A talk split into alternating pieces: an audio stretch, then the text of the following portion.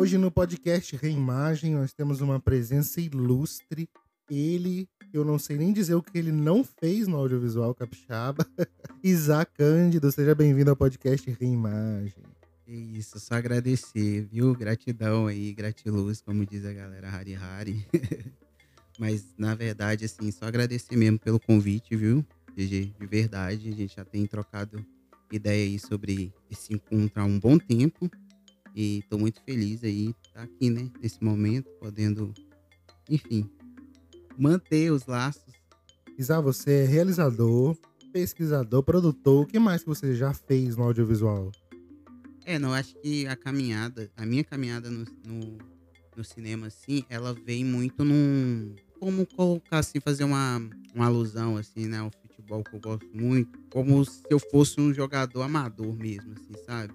É, testando as posições e tal, sabe? Então, até mesmo fazer uma academia de cinema nunca foi um projeto. Eu sinto muito isso, assim, que eu sempre me coloquei muito para jogo é, nesse sentido, de testando mesmo qual é o melhor caminho. E aí no audiovisual eu fui caminhando em relação a tudo. Eu, eu entrei no cinema porque eu queria, sei lá, é, ver filme de graça. Meu sonho era ter uma loja de DVD na adolescência. E aí eu fui fazer cinema, né? Conhecer o, backstage assim, do cinema, né? Por trás das câmeras. E antes disso, ler sobre filmes, conhecer filmes, né? Fazer pesquisa sobre dentro da academia, tive o prazer de, de fazer pesquisa e depois realizar. É claro que ainda a gente está no caminho ainda bem iniciando, mas estamos aí, né? Sempre tentando buscar um lugar ao sol, assim, mas é, acredito tem muito mais coisa para fazer do que coisa que eu já fiz. Era esse que eu ia perguntar, o que, que você não fez ainda e gostaria de fazer? Rapaz, é, eu costumo dizer assim que não dá para contar tudo que você sonha, né? é. Mas acho que eu, o que eu gostaria de fazer, assim, de fato, é, é trabalhar com gente boa, sabe? Que é a coisa que eu tenho projetado já tenho conseguido, sabe? Acho que construir laços, assim, porque acho que o cinema ele vai para além, né? Para produzir, assim, geralmente a gente precisa de muita gente, é, gente que tá com tesão de fazer as coisas, saca? E eu, eu percebo isso pela, pela pouca experiência que eu tenho, que quanto mais você consegue reunir pessoas com tesão para fazer o rolê virar, é o melhor. Eu acho que isso, contar boas histórias, é uma coisa que eu realmente quero muito fazer, sim, tenho me dedicado para fazer, sabe? É, e é isso, acho que todos os projetos que eu vou fazer nos próximos meses são projetos que eu gosto de fazer, que eu quero fazer, é, e tudo aquilo que o futuro me reserva, assim. Mas uma coisa que eu quero muito, muito, muito fazer, isso eu acho que eu posso contar de, de boa, é documentário, né? Eu gosto muito da linguagem de documentário. É, e aí eu penso em fazer documentário dos mais sutis, a, aqueles que, que, que trazem mesmo reflexão para a cabeça, mas também aquela inspiração, assim, de misturar a linguagem, sabe? Gente não entender a nuance, se é ficcional, se é, se é, se é doc. Mas é uma coisa que eu gosto. Gosto muito, gosto muito de ver, então acho que eu vou gostar muito de fazer também, continuar na pegada, assim, né? Já que a minha primeira produção foi um, um doc, assim, junto com o meu parceiro e amigo Ana. Já que você tocou nesse assunto, a gente estudou junto e trabalhou junto no Corpo Flor, que é o, que você acabou de citar. Uhum. Que é uma websérie que está ligada tanto à questão racial quanto à questão também identitária de relacionada à sexualidade, gênero e tudo mais. E você também falou aí da questão da coletividade. Né? E eu lembro de que quando a gente trabalhou junto no Corpo Flow, você tinha muito uma preocupação que era exatamente com a qualidade, não no sentido eh, de acadêmico, talvez, da palavra, mas uma questão de qualidade de interesse das pessoas envolvidas nesse projeto, de que essas pessoas tivessem um interesse real, não no projeto enquanto projeto, enquanto produto, mas no projeto enquanto ideia, enquanto defesa de uma ideia. Queria que você comentasse um pouco sobre essa sua natureza, que eu acho que é muito, talvez, da, dessa geração que se formou junto com a gente, né? Liza, é, Luana Cabral, e é uma galera muito interessada no coletivo, né? Hoje eu estava ouvindo, hoje no momento da gravação, né, gente? Eu estava ouvindo a Kênia Freitas falar E ela estava contrapondo essa questão lá da caída do cinema, dos críticos que consideravam o cinema de autor, contrapondo isso à ideia de cinema como uma arte coletiva. Para você, que coletivo é esse que constitui o cinema e o audiovisual? Aí eu acho que a pluralidade, quanto melhor, quanto mais melhor, né? Assim, eu não acredito assim, eu, eu na verdade eu não gosto de caixa. Ah, só pode filme, sei lá, sobre povos indígenas, os indígenas. Só pode fazer filme, e aí eu vou falar com verdade assim, mas entendendo também que eu sou, enfim, aprendiz na vida, como todo mundo.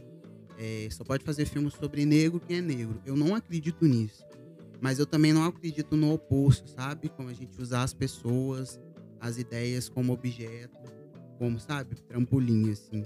Eu acho que existe meios de se fazer tudo construindo com o coletivo, assim. Porque o cinema é uma arte coletiva, cara, sabe? E é, é, é, é são poucos os filmes. Na verdade, dá para fazer filme sozinho? Dá, sabe? A gente vê muita obra boa sozinha. Mas minimamente uma pessoa que faz um filme sozinha, ela minimamente coloca isso e fala, passa para outra pessoa, fala, e ficou bom, ouve a crítica de outro tal. Então, o cinema é uma arte coletiva, se vê cinema junto, né? Assim, é, o próprio cinema, o espaço cinema é uma sala com muitas pessoas. Assim. A tela é grande para chegar em muitas pessoas. E eu acredito que é isso, assim. Não dá para fazer cinema se não for coletivo e se não for plural também senão fica chato, né? Eu acho que a gente já caiu muito nesse limbo no cinema nacional como um todo, né? Então, eu acredito que isso, assim, eu nem sei se eu consegui responder essa resposta, responder essa pergunta, mas para mim o cinema ele tem que ser não só coletivo, mas plural, sabe? Representar, assim. E eu sei que essa palavra representatividade, ela tá gasta, às vezes as pessoas usam ela de uma forma, é, acho que barata até, mas eu não tô falando de representatividade pela representatividade só também não. É algo mais profundo, que às vezes talvez daria até um outro podcast, assim, saca? Mas entender isso, assim, cada autor, assim, eu também não acho ruim o cinema de autor, mas se cada autor, se cada diretor, assim, né? É, nosso cinema é muito de diretor, não de produção e tal. Mas cada diretor, cada pessoa que está aí tentando viabilizar seu sonho de, de construir uma narrativa, pensasse nisso, assim, sabe? Vou ouvir as pessoas, vou sentar pessoas, vou conversar com pessoas e com pessoas mais plurais possíveis? Acho que a gente tem muito a colher dessa, dessa plantação aí coletiva. É, a minha pergunta ia mais no sentido de dessa pluralidade que você fala, fazendo um remendo aí.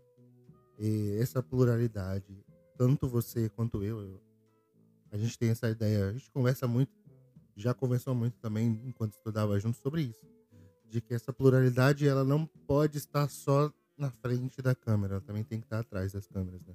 Sim. Era não, é nesse, é nesse sentido, isso.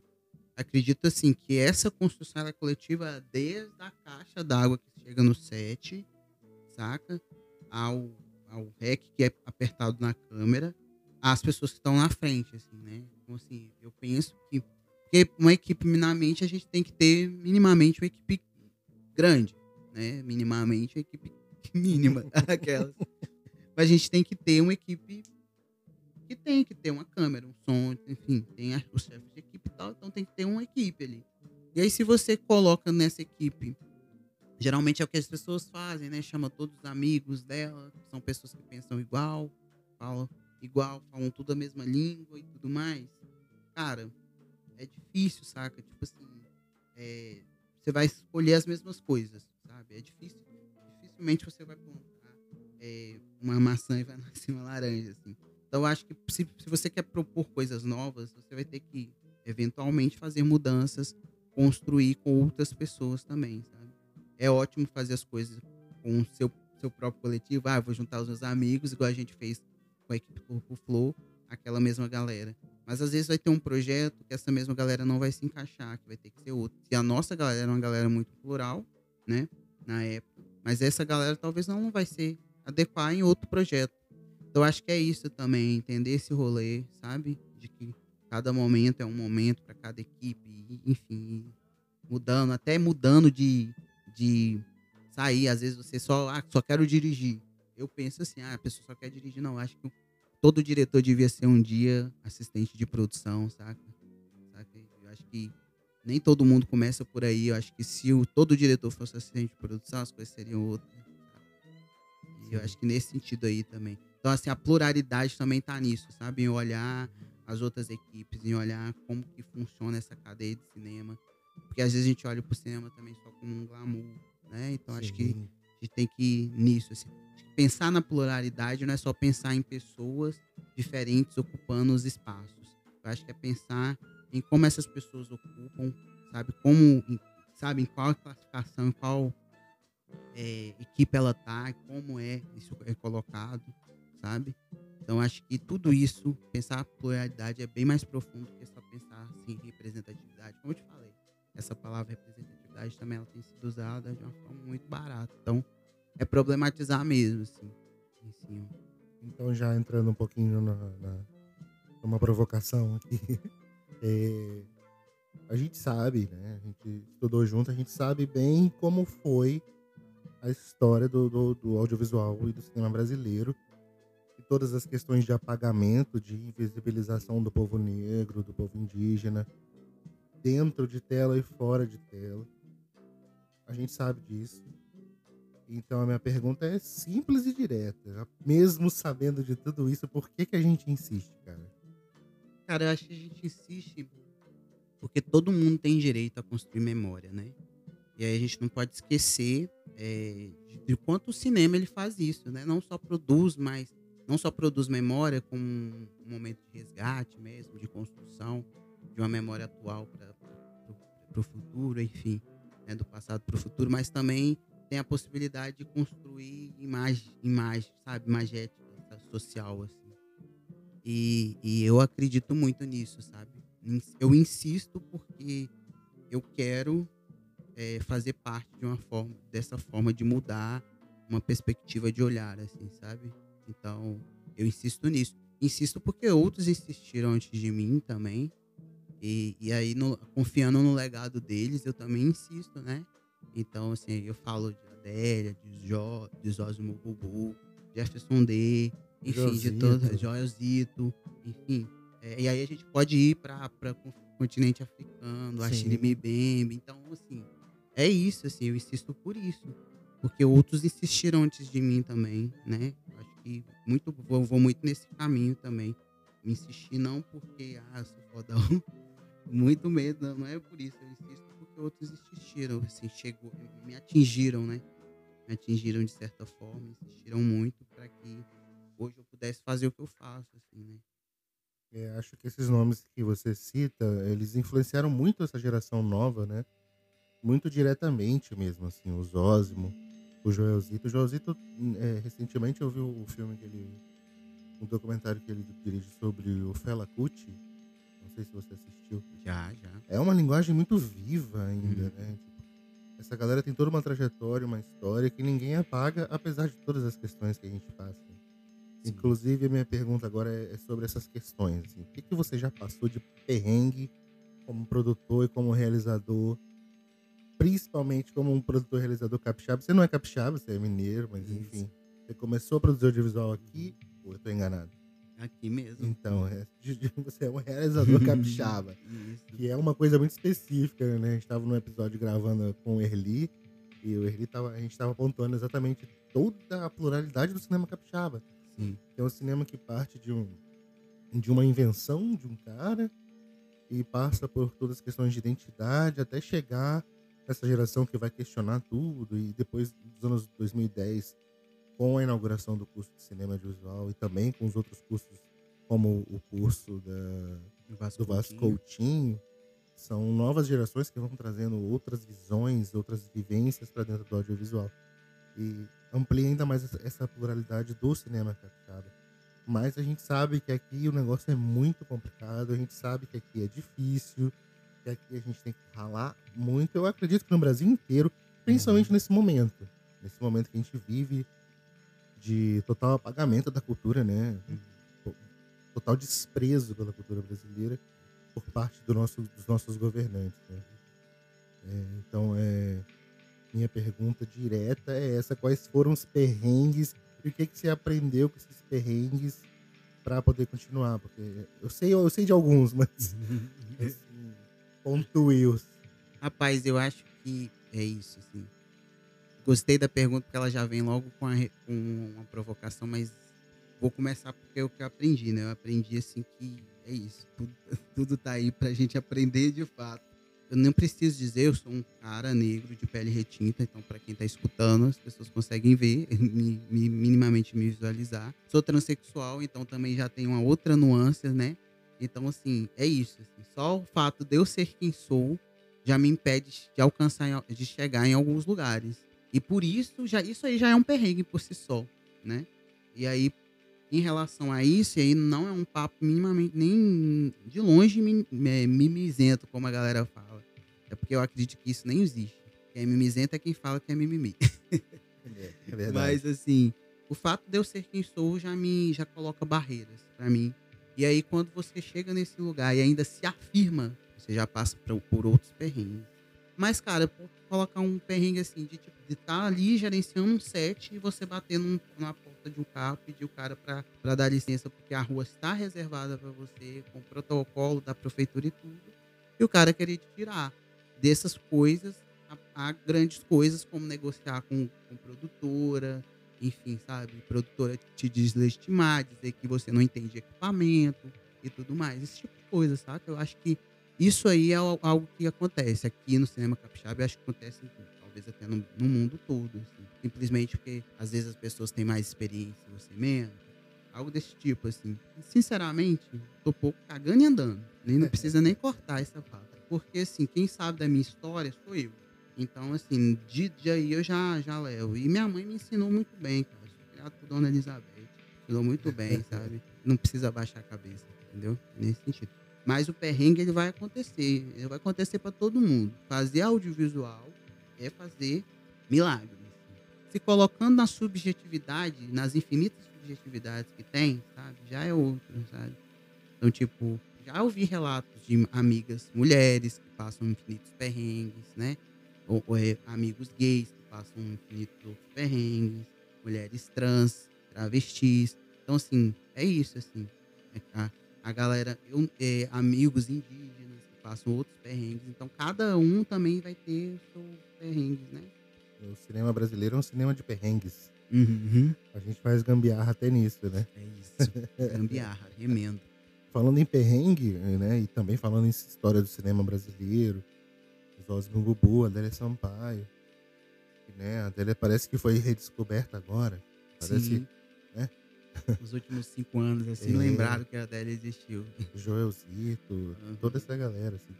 Eles influenciaram muito, né? Eu citei isso agora. Eu acho que eles influenciaram muito essa geração nova de, de Diego Paulino, uhum.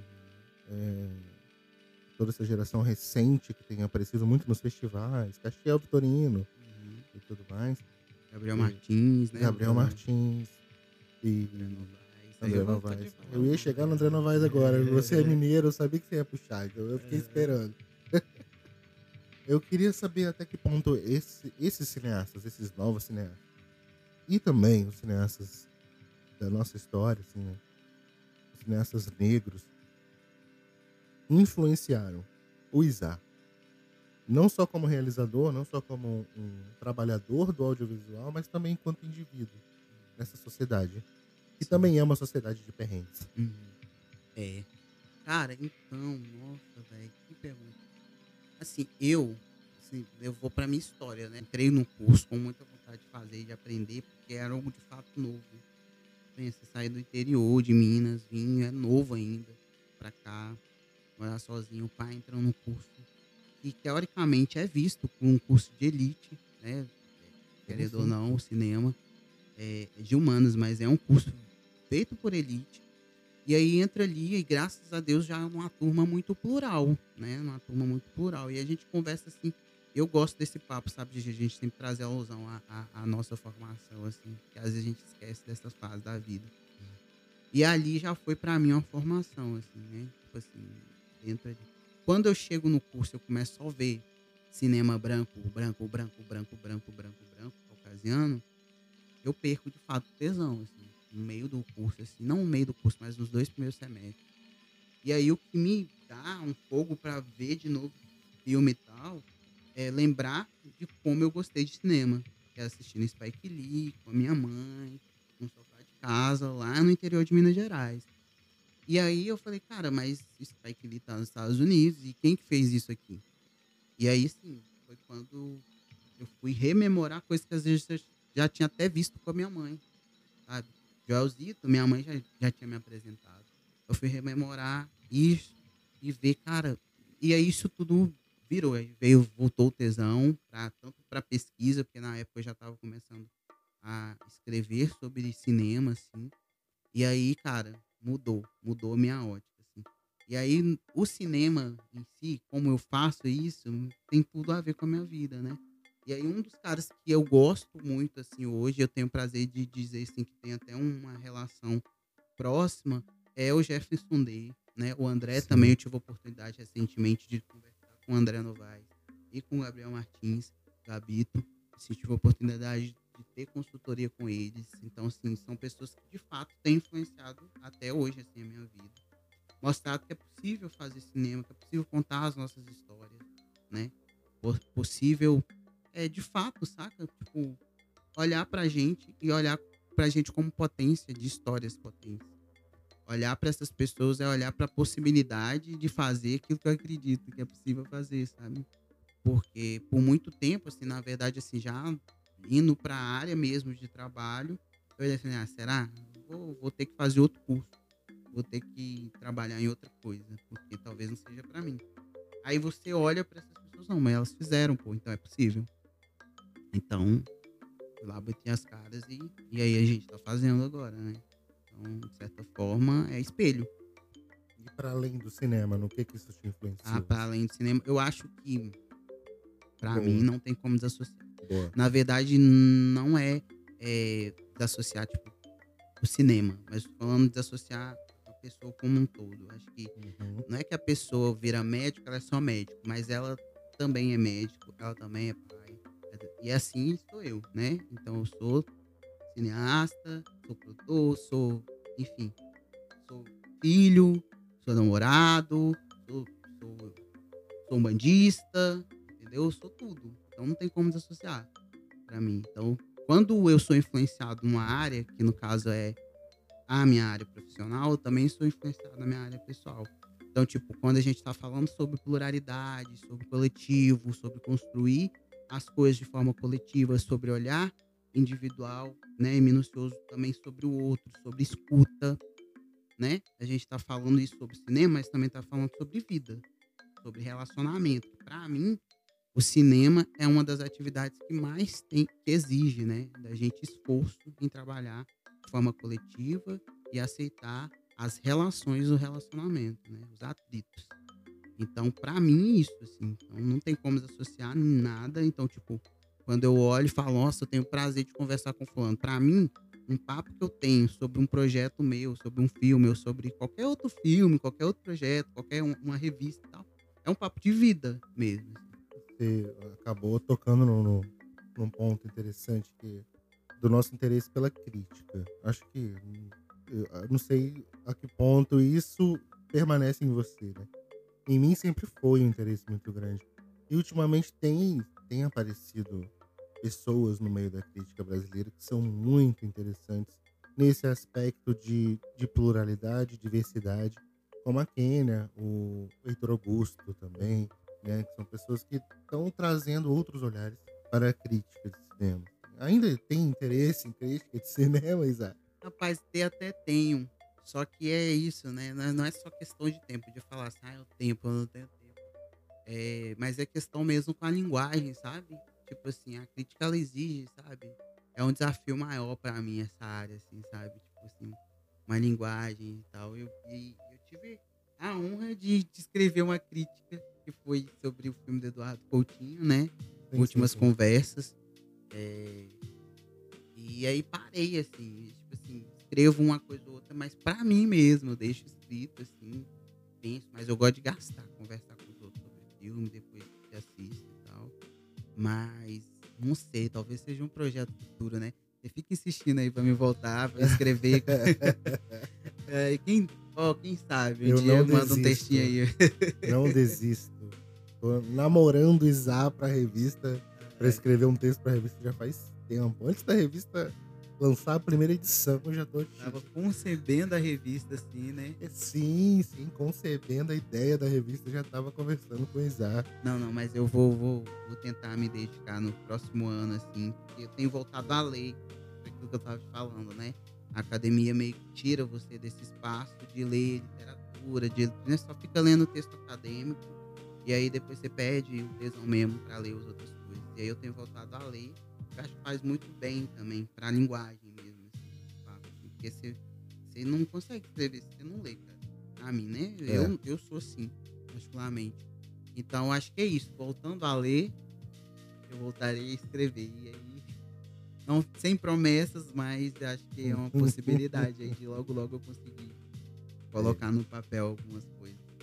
A academia sempre atrapalhando nossos estudos. É isso aí. Recife 2018, 2017. Por que não? Quando foi? A gente tava em Recife, era em 2014. 2014, caralho. 2014, não eram nem 9 horas da manhã. Isa lançou essa pra geral. Não deixe a academia atrapalhar os seus estudos. Rapaz, baú da memória, cara. Isso já tá denunciando todas as nossas idades aí, ó. Profundo, profundo. Não deixe a academia atrapalhar os seus estudos. Fica aí, gente, a dica.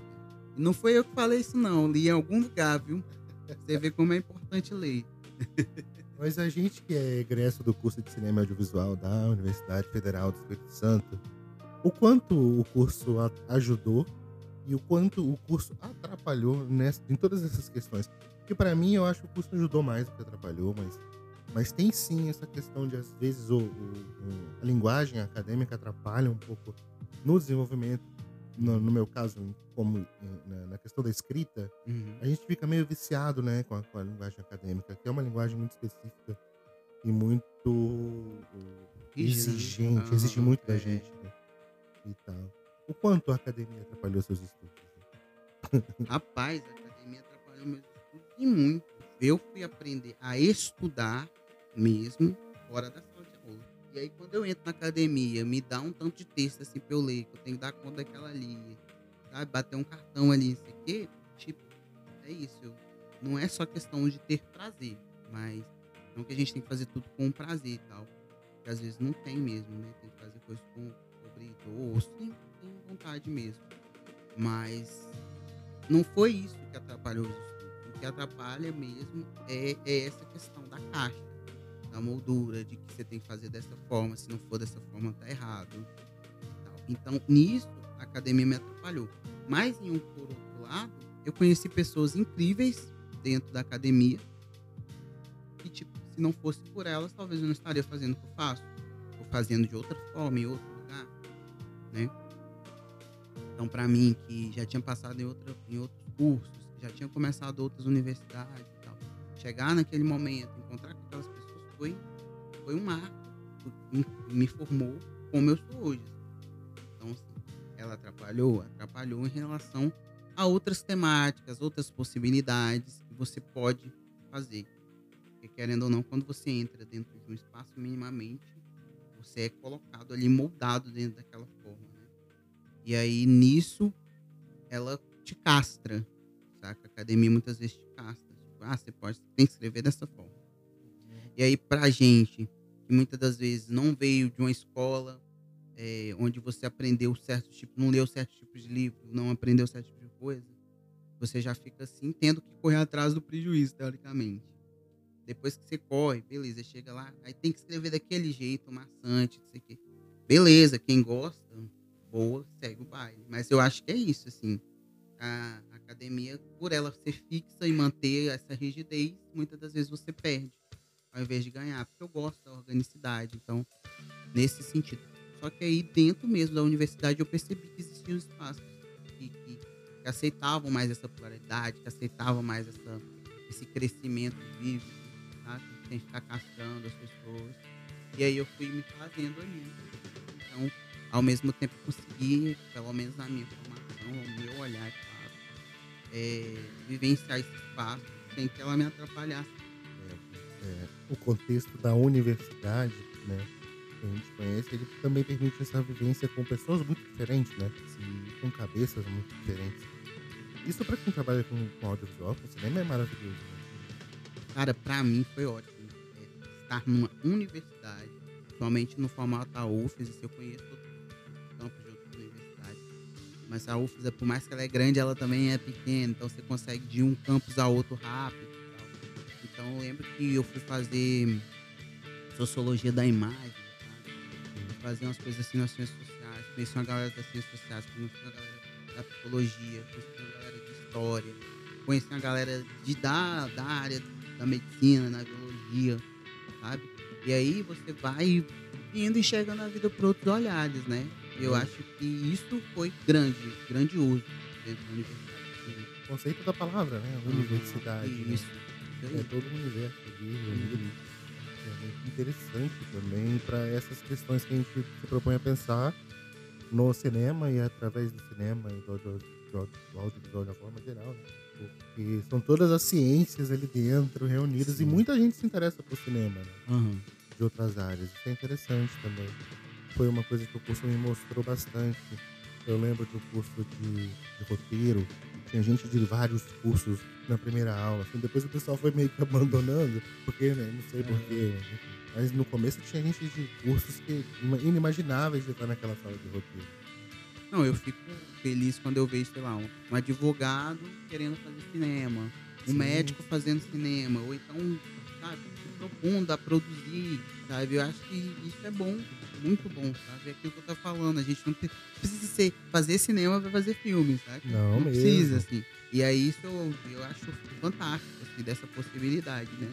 É, a questão do academicismo, ela tem todas essas questões na universidade, mas eu acho que a gente devia pontuar também essa questão da problemática que pode acontecer, aconteceu comigo, aconteceu com a nossa turma, da estrutura da, da academia, do ensino, às vezes, por causa de talvez um professor, ou de algum projeto, de ideia, ou de alguma cultura, de, algum, de alguém envolvido no, no ensino, né? A gente tem que tomar cuidado com essa coisa da manutenção dos, dos privilégios, né? A gente teve casos muito, muito recentes e muito famosos na universidade, na UFES, por exemplo, né? Isso eu acho que é o mais complexo da frase que, que você soltou lá no Recife, né? Não deixar a academia trabalhar os seus estudos também, porque a academia também é feita de pessoas e as pessoas erram. E as pessoas têm pensamentos errados e visões erradas que acabam ferrando a gente, né? Usando Sim. a palavra certa. Eu queria saber de você, enquanto um homem trans, negro, onde é que essa ideia de educação, de transmissão de conhecimento, como manutenção de poderes e privilégios, onde esse sistema te atrapalhou? Talvez não atrapalhar, porque é como eu falei, né? Assim, eu, eu às vezes toco foda-se e sigo, assim, né?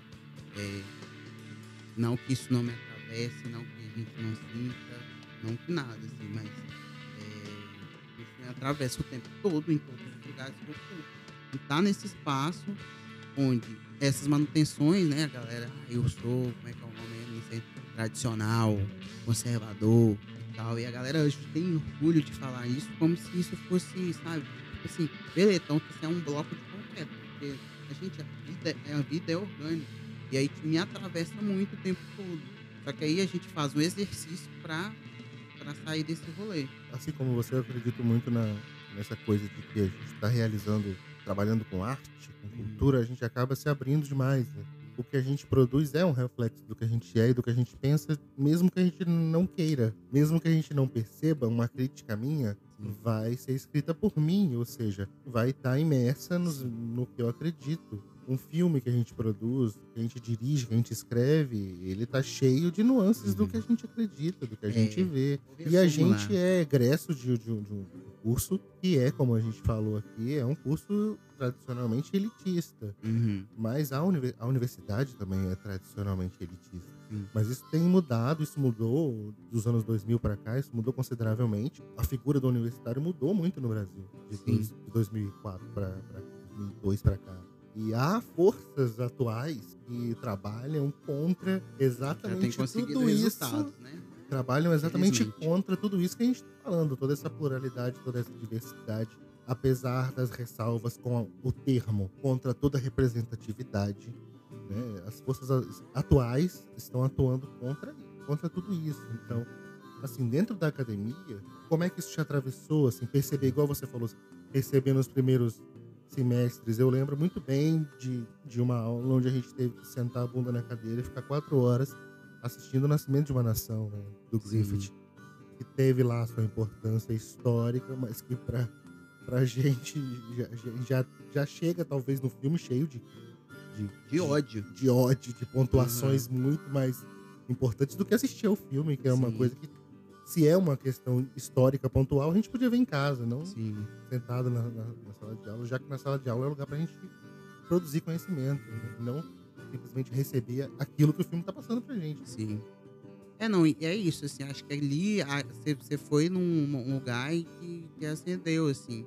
Porque ali eu acho que ali eu já me pauto. Como que me atravessa? Filme calcado com racismo, né? Um filme que que alguns estudiosos até dizem que não sabe se a realidade que baseou na, na ficção, a ficção que baseou na realidade, nascimento de uma nação, nascimento da Ku Klux Klan. Então, meio que ali eu já me demarco. Assim, isso está me atravessando, levanto, saio da sala, não assistir esse filme, sem que seja problematizado, né? Porque ao mesmo tempo que aí eu faço uma sua fala, né? Que foi um filme importantíssimo do cinema nacional, também foi um filme destrutivo para a humanidade. Sim, sim. Cinema né? nacional não, né? É, é não, cinema é, nacional não, cinema mundial. É porque é, no estudo, né? Sim, não, no, é no estudo raso, vamos falar. É porque também tem isso, né? O é. nosso o estudo às vezes parte de uma visão eurocêntrica. Né, isso, isso. Então, nesse rolê do, do atravessamento, eu trabalho muito, me atravessou, reflito, né? E aí, dentro dessa estrutura rígida da academia, enfim, da estrutura rígida da nossa sociedade, eu quando me atravessa negativamente, eu já me tento me posicionar. É claro que nem tudo a gente falar, nem tudo a gente também precisa saber, sabe? Eu sou desse, eu não preciso saber de tudo não. Então, às vezes me atravessa, eu vou tentar entender comigo antes de falar, antes de me afirmar, antes de me colocar em alguma situação, entendeu? Mas sempre que me atravessa, eu tento me posicionar. Pelo menos para mim mesmo, para mim entender quem sou eu, assim, diante daquela situação diante daquele conflito, diante daquela questão, principalmente dentro da universidade, né? Porque a gente também estava ali muito próximos um do outro, um coletivo. Na nossa turma era uma turma cultural, era de galera que também gostava de provocar, né? Provocar mesmo, provocar atrito, porque a gente sabia que dali sairia coisas boas. Não assim, ah, vamos fazer confusão por confusão, não. Não era uma turma assim, era uma turma que provocava mesmo, porque a gente acreditava que dali podia sair coisas boas, né? Então, desde pequenas coisas, como provocar um professor que não sabe, que não sabe, não, não sabe ser professor, que não é professor, até, sei lá, provocar a construção de um, de um centro acadêmico para a gente entender Sim. que nosso curso tinha especificidades que precisavam ser olhadas e que não estavam sendo olhadas, sabe? Então, nesse sentido, eu acho que isso, eu fiz parte desse coletivo que sempre deixou com que as coisas se atravessassem, né? Mas que se posicionava de alguma forma. Então eu acho que é isso, eu levo isso pra vida. Aprendi dentro da universidade e levo isso pra vida. Isa, a gente vive escrevendo edital, né, cara? É, uhum. é a nossa vida. Dependendo de políticas públicas. Uhum. E o nosso momento político não é um momento muito favorável à produção cultural. Eu queria te provocar para a gente tentar achar junto se continuar do jeito que está, o que, que vai ser da gente como trabalhador, o que vai ser da gente como trabalhador da cultura, o que, que vai ser desse país, do modo como tem se lidado com a cultura nos últimos três anos, uhum. três, quatro anos. Então, rapaz, é, eu, eu costumo ser otimista, né? Eu costumo olhar com, com, com esperança. Não digo nem só otimista, mas esperançoso mesmo. Não gosto de pensar num cenário negativo, mas se me provocou nesse sentido a gente está tá, tá caminhando para um, uma mudança de, de cenário político, né? Na, a força dos orixás, que a gente vai caminhar para essa mudança. Mas eu acho que o cinema, a, forma de fazer é, é, não só cinema, mas cultura do nosso país está mudando. Mas principalmente cinema, principalmente filme. Muito por conta da chegada dos streamings, da forma como se está dando mesmo essa captação de recursos. E eu acredito que, mudando ou não o cenário político, essa mudança vai acontecer. E eu acho que ela vai trazer aspectos positivos, e a democratização pode ser uma e tal. É preciso querer mudar de fato, né? É preciso que essa estrutura aceite essa mudança. Muitas das vezes isso não ocorre, porque as pessoas que estão em cima, no topo da cadeia, não querem de jeito nenhum. Né? Mesmo que mude um, um pouco o contexto, não muda a estrutura. Mas eu acredito que essa mudança vai vir, independente de mudança de governo. Agora, o que eu gostaria que acontecesse é que a gente passasse a ter de fato políticas públicas, né? Que passasse a ser lei. Porque nem tudo, nem, nem todos os fundos de são uma lei, são 100% lei. Nem todo estado é assim a nível federal, né? Não é algo consolidado ainda, de muita regulamentação ainda. Então, assim, o que eu gostaria era que isso acontecesse. Num desgoverno, a chance disso acontecer é mínima. Mas, ao mesmo tempo, eu olho com um olhar otimista de que a cultura no nosso país é uma das coisas que movimenta o nosso país, né? Seja ela cinema, as festas que tem, que, vem, que chamam muito os gringos, todas elas movimentam muito. Aí a, a parada gay em São Paulo, os carnavais em todo o Nordeste e Norte do nosso país, é, enfim, a cultura movimenta muito dinheiro. Né? Tem alguns estudos que dizem que no cinema cada um real investido ele retorna rapidamente públicos então é isso, assim. Eu, eu tento olhar sempre de forma positiva, mas sempre entendendo que essa estrutura rígida de manutenção de poder, de privilégio, onde a gente continua tendo altos números de. Não é problema ter diretor branco fazendo, né, homem de gênero fazendo filme, não é isso. Mas a questão é quando a gente não tem multiplicidade no olhar e a gente constrói um, um, uma imagem social única. E isso é pobre, sabe? Não fica, não é rico pobre, sabe? É, é, é morto. Tipo assim, vão estar produzindo as mesmas coisas sempre.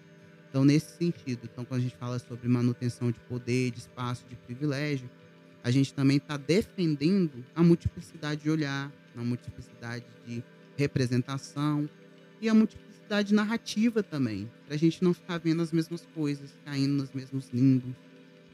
De, precisa destruir para construir algo novo, né? Então, de tentar destruir essa estrutura rígida aí para construir algo novo, mais plural, mais diverso, que converse com mais pessoas, né? que dialogue mais. E aí eu acho que a tendência é só melhorar. Mas é isso, sempre ressalva que essa estrutura permanece mesmo em qualquer mudança. Seja até para um cenário progressista, viu? Mas aí gostaria só finalizar essa pergunta é, o Brasil está numa crise.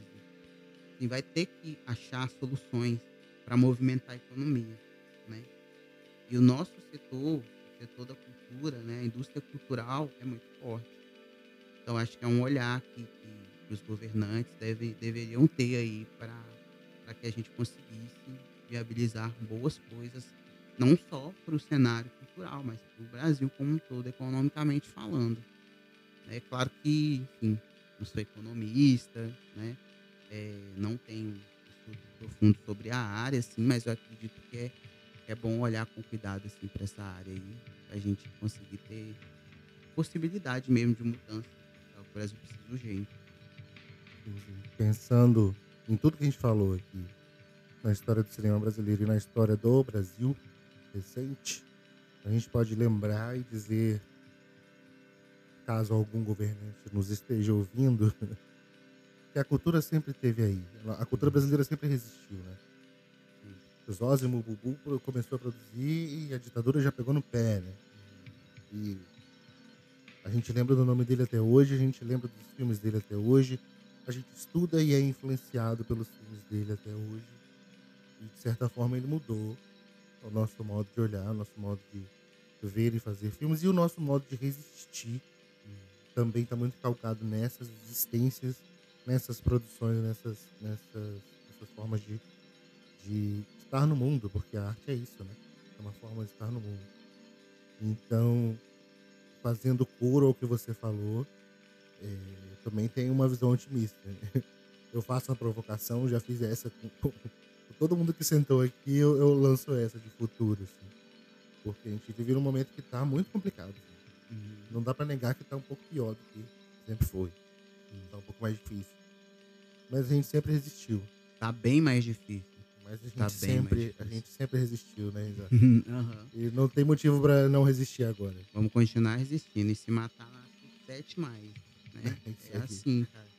É, eu sempre tento ser é, otimista, cara, porque a maldade é grande, né? Então a gente tem que tentar usar aí um pouco dessa energia positiva, tentar apaziguar, tá? Porque senão a gente sucumbe também, né? E fazer o que a gente faz, né? Trabalhar com arte, trabalhar com cultura, que, querendo ou não propiciar um pouco de alegria, de divertimento, de lazer, né? E também é e, e aí isso é nosso trabalho, pensa. Querendo ou não, é um pouco uma tamanha responsabilidade. Sabe? quando não é só lazer, também é provocação, é, é, é, é mudança, é comunicação. Não, e o lazer em si já é uma provocação enorme. Principalmente sociedade- agora. É, né? numa sociedade onde se pensa que tem quem produzir, trabalhar e consumir o tempo todo. Então, quando a gente pensa numa, numa cultura que propicia lazer, que propicia diversão, isso também é uma questionar essa sociedade onde a gente está. Porque quando a gente tem que questionar, a gente tem que questionar a base. Então, assim, quando a gente propõe lazer, propõe repensar modos operantes de vida, cara, isso também é questionador. Isso aqui que a é. gente tá fazendo agora, talvez alguém esteja nos ouvindo enquanto tá num busão lotado, voltando do trabalho, Isso. cansado, e tá ouvindo falar de cinema brasileiro, cinema capixaba, Isso. Osmo Bubu, Adélia Sampaio, Isso. Isaac Cândido.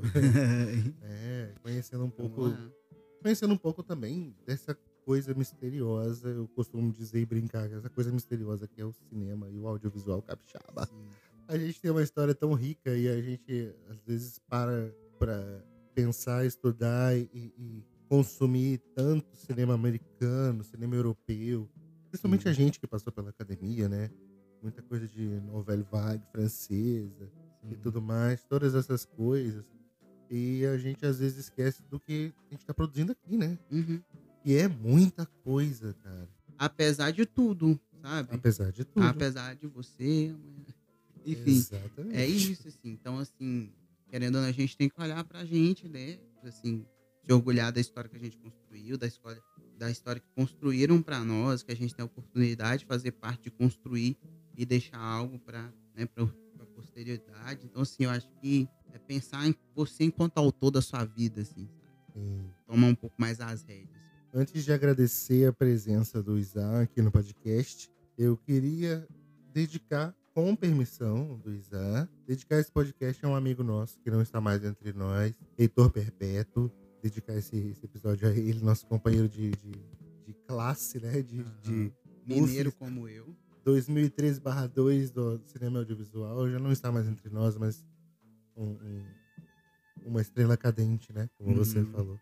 E agradecer, Isaac, pela presença aqui nesse podcast, nesse episódio tão, tão sinuoso. É, mas o- eu quero te agradecer também. Agradecer aí todo mundo, né, que faz parte da caminhada, quem veio antes da gente, né? Eu acho que aqui, isso que você está provocando aqui, não só comigo, mas com todo mundo que já passou e vai passar ainda, é um espaço muito interessante, muito oportuno, muito necessário, sabe? Então, assim, continua. E, assim, é isso. Eu espero conseguir falar assim, não, GG, tá aqui um texto. Colocar, vou ter uma honra, cara. Uma honra de colocar um texto na imagem. Agora eu vou até fazer promessa ao vivo. Um dia ainda. ai, ai. É, Mas brigadão, GG. Brigadão mesmo, Gustavo Guilherme.